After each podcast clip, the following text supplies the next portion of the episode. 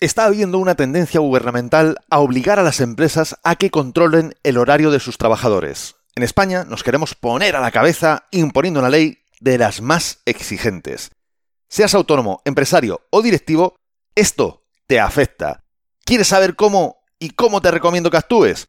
Entonces, no te pierdas este episodio 83. 3, 2, 1, comenzamos. Esto es Código Emprendedor, donde te desvelamos cuáles son las habilidades que impactan en los negocios de éxito. Contigo, Fernando Álvarez.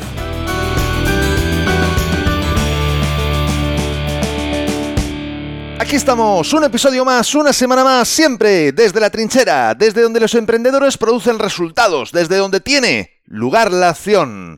Y sí, efectivamente, España a veces, por lo menos, tenemos una tendencia de ser más papistas que el Papa y puede que lleguemos un poquito tarde a lo mejor, pero tenemos esa habilidad de ponernos a la cabeza y en este caso es con la ley de control horario, que efectivamente no estaba impuesta aquí como en otros países de Europa y del mundo, porque por supuesto no solo esto está ocurriendo en Europa, también en Estados Unidos y en otros lugares, pero estamos con el propósito de hacerlo de la manera muy, muy, muy exigente.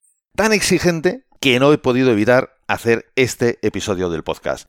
Como te comentaba al final del episodio anterior, en el episodio 80 hablé del tema de control horario, pero en ese momento yo todavía no era consciente de que en España se iba a implementar o se estaba pretendiendo implementar esta ley.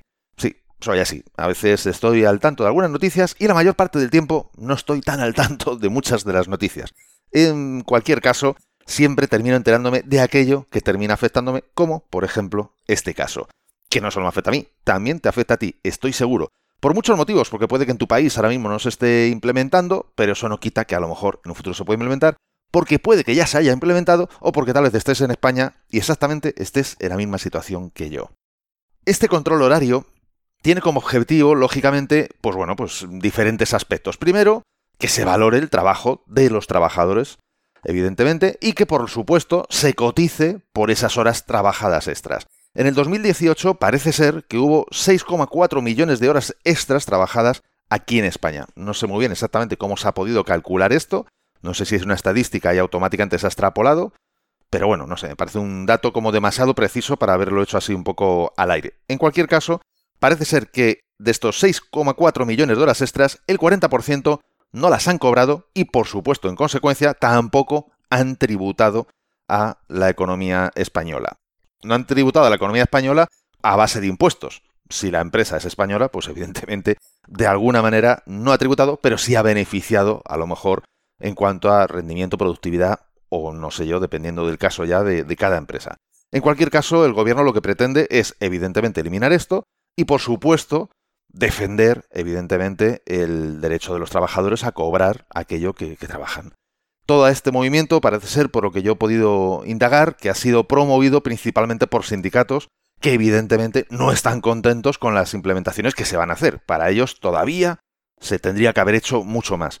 Es curioso, es curioso porque además precisamente uno de los sindicatos que hay en España más importantes de los trabajadores está precisamente todavía en juicios por haber, bueno, pues eh, estafado más de 40 millones eh, de euros en subvenciones. Entonces es, curioso, es curioso que quien defiende por un lado con una mano a los trabajadores, por otro lado roba a todos los españoles que si muy mal no me equivoco, o somos trabajadores o de alguna forma hemos sido trabajadores y ahora, pues bueno, pues los que tengan que cobrar la pensión, etcétera, tendrán también su derecho. En cualquier caso, ese robo evidentemente es para todos. Pero vamos a lo que nos ocupa. ¿Por qué creo que es importante que tengamos esto en cuenta, como dice el propio título del podcast, que se cumpla, porque es una ley, hay que cumplirla, es lo que hay, pero, pero, y con todos los términos legales tal vez en mi contra por lo que voy a decir, también invito a que se ignore esa ley. Sí, las dos cosas a la vez, que se cumpla y que se ignore.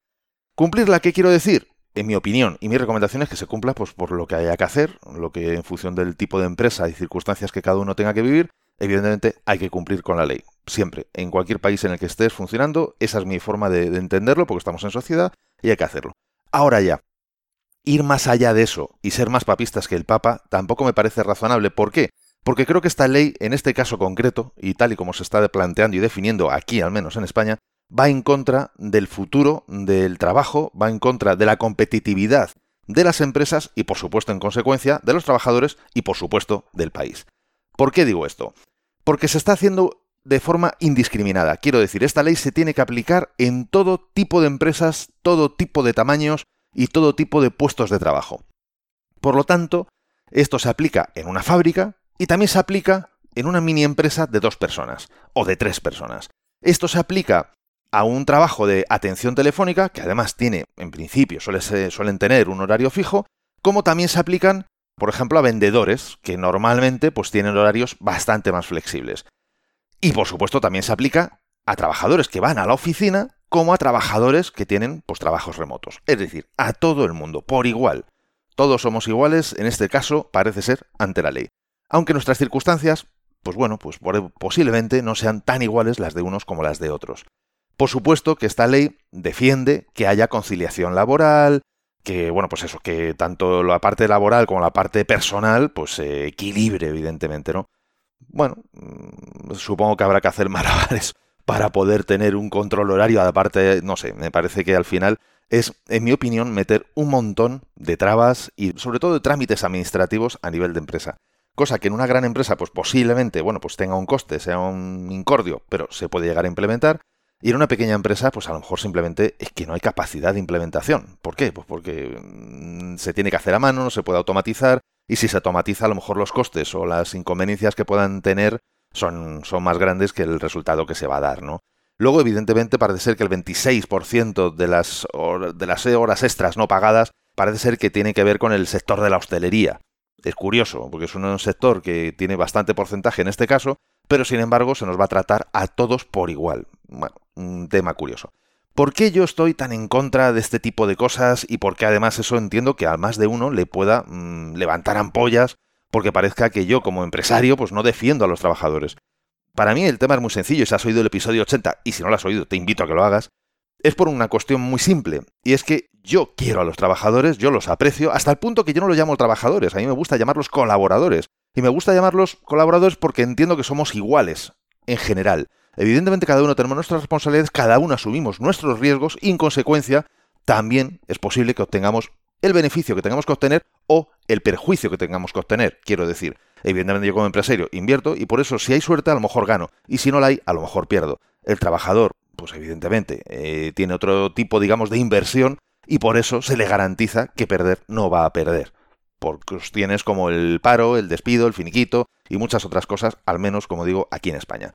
Pero vamos al meollo de la cuestión, que para mí es hasta qué punto el gobierno está en la dirección correcta o hasta qué punto está en una dirección, en mi opinión, equivocada. Por un lado, en este caso lo que se pretende, o al menos es mi interpretación, ejercer control a través de las empresas, etc. Cuando para mí lo importante es proporcionar las herramientas necesarias para que el profesional, el ciudadano, tenga libertad y responsabilidad. Es decir, sustituir el control que se quiere tener de la empresa y en consecuencia de qué es lo que hace el ciudadano, por facilitar al ciudadano la libertad y responsabilidad de o hacer lo que está haciendo, cobrándolo o no, bajo su responsabilidad y libertad, si así él lo decide, pues será que lo quiere, o dar las herramientas para que si él lo tiene que hacer porque se siente sometido, presionado por el jefe, por la empresa, por el empresario, por quien sea, darle las herramientas para que pueda denunciarlo, reclamarlo, etcétera, etcétera. Por un lado. Por otro lado, se pretende de esta forma proteger al trabajador. Sin embargo, yo veo que es mucho más importante darle poder al trabajador. Es decir, si tú tienes que controlar todo lo que rodea al trabajador, si además necesitas proteger al trabajador, pues perdóname que lo vea así, pero yo mm, lo que estoy percibiendo es que realmente lo que se está haciendo es tratar a las personas trabajadoras, que en mi opinión deben de ser adultas, como si fueran niños pequeños, porque eso es lo que se hace con los niños pequeños. Se controla el entorno y se les protege para que no les pasa nada. Sin embargo, desde mi punto de vista, a una persona ya hecha y derecha, que entiendo que por eso es trabajadora, porque al menos en España, que yo sepa, si no ha cambiado la ley, se puede trabajar legalmente a partir de los 16 años, bueno, a lo mejor los 16 ya no está uno todavía tan hecho y derecho, pero desde luego a partir de los 20 la cosa ya va madurando.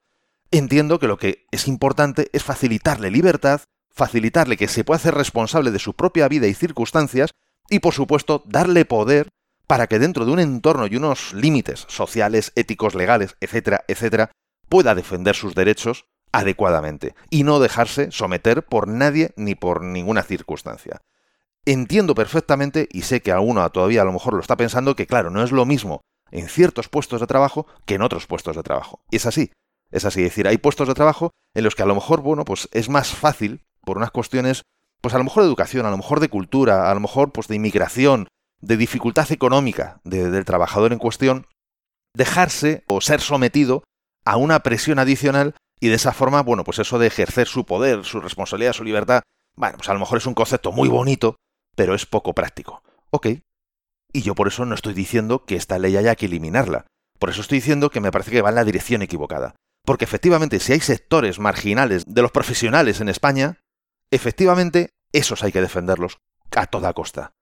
Y a lo mejor en esos casos sí que ejercer no este control, incluso uno superior, para las personas que puedan tener ese tipo de contratos. Ahora bien, ya que estamos en esto, hablemos, por ejemplo, de tamaños de nómina. Si tú pagas 10.000 euros a una persona al año, o sea, es decir, peor que milurista, menos todavía, o sea, estás por el sueldo mínimo, mínimo, mínimo, a una jornada, por supuesto, completa, de 8 horas, estoy refiriéndome. Pues hombre, yo creo que es de, vamos, ya no de lógica, es de ética y es de tener corazón que esa persona cobre cada una puntualmente de las horas y de los minutos que trabaje. Porque encima que cobra poquísimo, sea lo que sea que tenga que hacer, porque es que no sé en otros lugares, pero desde luego en Madrid, que es donde yo estoy, con mil euros al mes, mm, no es que no vivas, es que mal vives y con dificultad, por cómo está el precio de, de la vida aquí, vivienda, etcétera. Bueno, pues eso, proteger a esa persona. Ahora bien, tú imagínate que tienes a una persona a la que le pagas 100.000 euros al año, 60.000 euros al año que parece que es como de otro mundo. No, no, no es de otro mundo. Es decir, en Madrid esos sueldos existen. 60.000, bastante más, evidentemente, que 100.000, pero en ambos casos existen. Pues no sé tú que me estás escuchando, pero yo, si yo pago 60.000 euros a una persona, me importa un comino, y lo digo con todo el corazón ah, y, me destapo y me desnudo en este sentido, me importa un comino el horario que haga. Yo le pago 60.000 euros para que me cumpla con unos resultados. Si eso me lo hacen 7 horas y me cumple con los resultados, pues para mí es perfecto. No necesito que haga las 8, me da igual. Y si me tiene que hacer 10 horas para cumplir con ese resultado, bueno, pues en principio no me importa. Llega un momento en el que terminará importándome. ¿Por qué? Porque yo no quiero tener una persona trabajando aquí a destajo, porque puede que me cumpla con el resultado haciendo 10 horas, pero va a llegar un momento en el que va a terminar agotada, y entonces seguirá haciendo las 10 horas, pero dejará de cumplirme con el resultado. Por lo tanto, en ese sentido, vuelvo otra vez a lo mismo, yo no busco un control horario, yo busco resultados. Y si la persona funciona, lo tendrá que poder hacer en ocho horas, si nos hemos entendido bien y hemos definido bien el puesto, los objetivos, etc. Si no, tendremos que modificarlo. Y si ni una forma ni otra es posible, pues a lo mejor, como decía ya en el episodio anterior, a lo mejor es un favor que esa persona se vaya a trabajar a otro lugar. Ya está, no es más, simplemente porque es un lugar en el que podrá tal vez estar mejor. Aquí ni él ni los demás vamos a estar a gustos porque no estamos cumpliendo con una productividad y un rendimiento adecuado. Esto es mi forma de verlo. Y de hecho, no está tan alejada como en otros países se está implementando. ¿Por qué? Porque, por ejemplo, hay países como Francia y Bélgica donde solo afecta a algunos sectores. Por poner un ejemplo, porque hay otros sectores donde es que a lo mejor no tiene sentido ese control horario. O, por ejemplo, Alemania o el Reino Unido, pues no tiene una implementación de este calado de, de esta ley.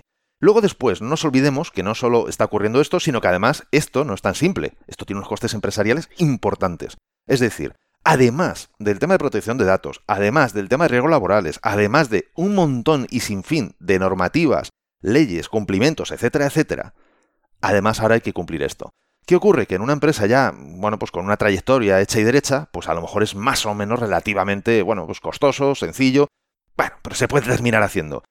Ahora bien, en una empresa pequeña de reciente creación, pero que ha tenido la suerte de tener el empujón suficiente para contratar a alguien, pues sinceramente es meterle en unos follones que es que a lo mejor no tienen la cabeza, ni el tiempo, ni la estructura, ni la economía para poder ponerse con eso. Por lo tanto, creo que no podemos trazar o juzgar a todos por el mismo rasero. Creo que es muy distinto una fábrica de una oficina, creo que es muy distinto un puesto de trabajo directivo de uno que no lo es, y creo que es muy distinto muchas cosas a tener en cuenta para poder implementar una ley así de genérica y así de, digamos, de dura en este sentido, porque bueno, evidentemente todo esto no cumplirse tiene multas, no es que sean millonarias, creo recordar que la más alta es de 6.000 euros, por lo cual, bueno, comparado con otras leyes como la de protección de datos, 6.000 euros no es nada. En la protección de datos creo que eso es solamente ya por venir a verte, digamos, no lo que te cobran. Pero bueno. Y en ese sentido es por lo que yo considero que debería de plantearse el cumple la ley, pero no generes una cultura de empresa en la que tú facilitas que las personas no tengan libertad, no se hagan responsables y no tengan el poder de poder en un momento dado ir a tu despacho y decirte, oye Fernando, esto no me parece normal, o esto lo veo mal. Al final, yo soy de una opinión, a lo mejor, pues porque no tengo una empresa, bueno, pues de miles y miles de trabajadores, pero me parece que es importantísimo que cada uno tenga la libertad, responsabilidad y el poder de sentirse, y fíjate la frase te voy a decir porque ni siquiera es mía, pero la vas a ver en los próximos episodios, sentirse propietario, no inquilino. Esto es una frase que nos ha regalado Rafael Vázquez y que la vas a tener en la próxima entrevista de precisamente de los tres próximos episodios, pero que ya te la avanzo. Tienes que ayudar a que todos los trabajadores, todas las personas con las que tú colaboras, se sientan propietarios de tu empresa y no inquilinos. Y si tú ejerces un total control con el ánimo de megaproteger a la persona, al final lo que se sentirán seguramente no sean ni propietarios ni siquiera inquilinos, sino niños, que esperan a que llegue el fin de semana para que los papás le den la paga. Y eso no me parece, no es que no sea lógico, es que me parece absurdo. Yo creo que tenemos que facilitar que el ser humano se desarrolle en su máxima expresión, y también esa máxima expresión incluye la profesional. Y luego ya, por supuesto, ni que decir tiene qué ocurre con los pequeños autónomos, porque esos no están dentro de esta ley. De hecho, es más, cuando el otro día la gestoría me mandaba la información para, bueno, pues para poder cumplir con, esta ley, no pude evitarlo, lo siento, soy así.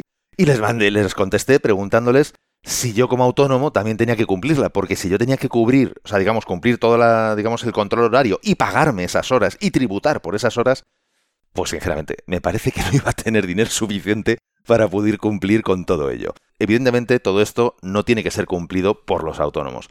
¿Qué ocurre? Que nosotros no trabajamos, no somos ciudadanos de este país, no somos personas trabajadoras que también tenemos derechos. Por ponerte un ejemplo, este podcast, este episodio, tenía que haber salido el viernes. Hoy son las 5 de la tarde, domingo, lo estoy grabando. ¿Y por qué lo estoy grabando hoy domingo a las 5 de la tarde y además con una pierna en alto? Pues porque el jueves, de improviso, sin yo saberlo, pues resultó que me he hecho un esguince y por eso, en lugar de estar de baja, estoy un domingo grabando esto para poder hacértelo llegar, como todas las semanas yo quiero y deseo hacer, digamos, ¿no? Pero esto no se va a valorar. ¿Por qué? ¿Hay ciudadanos de primera y ciudadanos de segunda? Yo soy un empresario, pero sinceramente, eh, yo no soy un empresario de miles de millones de facturación. Yo estoy mucho más cerca del ciudadano de a pie que de esos otros empresarios que van en grandes coches o aviones. Lo cual, sinceramente, me parece muy bien. Si se lo han ganado, que vayan en eso, pero las cosas como son.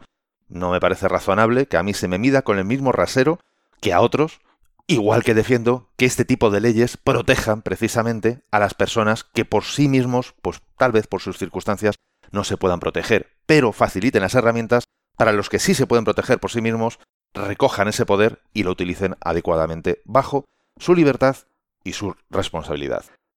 Pues esto es lo que quería comentarte y por eso invito a que se cumpla, pero que a la vez se trabaje internamente para generar la cultura adecuada de empresa con la que quieres competir, no solo hoy, sino también en el futuro. Y por supuesto, recordarte que tienes disponible mi book gratuito Multiplica por 100, donde he recopilado más de 100 acciones que puedes realizar para multiplicar tus resultados. Son la consecuencia de estudiar a personas de éxito y de haberlas puesto en práctica yo mismo. Puedes bajártelo totalmente gratis en desde la trinchera.com barra x100. Te dejo el link en las notas de este episodio y además te explico un sencillo método para aplicarlas de forma que ya notes mejoras en tus resultados, incluso habiendo aplicado unas horas de estas acciones que te indico. Y en el próximo episodio, como ya te avanzaba, comienza una serie de tres partes de la entrevista que hice a Rafael Vázquez, que es un directivo de la fábrica que tiene Renault en Valladolid, aquí en España.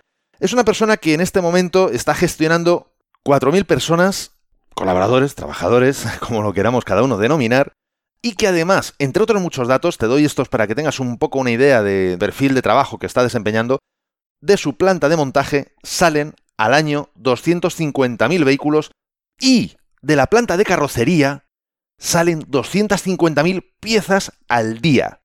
Esto es lo que él está gestionando cada día en su trabajo y quiero que nos cuente aquí detalles de cómo puede abordar todo esto de una forma satisfactoria y con éxito. Así que, si quieres saber más de cómo lo hace, no te pierdas los próximos episodios de Código Emprendedor. Y la mejor forma de no perdértelo, ya lo sabes, es suscribiéndote a este podcast desde tu aplicación de podcast preferida. Hoy no hay frase célebre, yo creo que ya con todo el tema que te he contado, yo creo que ya es más que suficiente pero sí te invito a que si te ha gustado el episodio, si es así, que lo puedas compartir en tus redes sociales, ya que estarás ayudando a otras personas a liderar su propia vida y por supuesto me estarás ayudando a mí a llegar a muchas más personas, porque juntos podemos hacerlo, juntos podemos marcar una diferencia grande en este mundo, en este planeta, en este país, en tu país, en tu entorno. Y si quieres dejarme un comentario o una valoración en Apple Podcasts, iBox, Spreaker o en cualquier otra plataforma desde la que me estés escuchando, te estaré muy, muy agradecido. Es otra forma de hacerme saber de que estás ahí y que quieres que siga aportándote valor. Y ya lo sabes, el mejor momento para ponerte en acción fue ayer. El segundo mejor momento es ahora. Y esto ha sido todo por hoy. Nos escuchamos en el próximo episodio, donde aprenderemos más sobre las habilidades que impactan en tu negocio. Y acuérdate de disfrutar, a no ser que tengas otros planes. ¡Hasta pronto!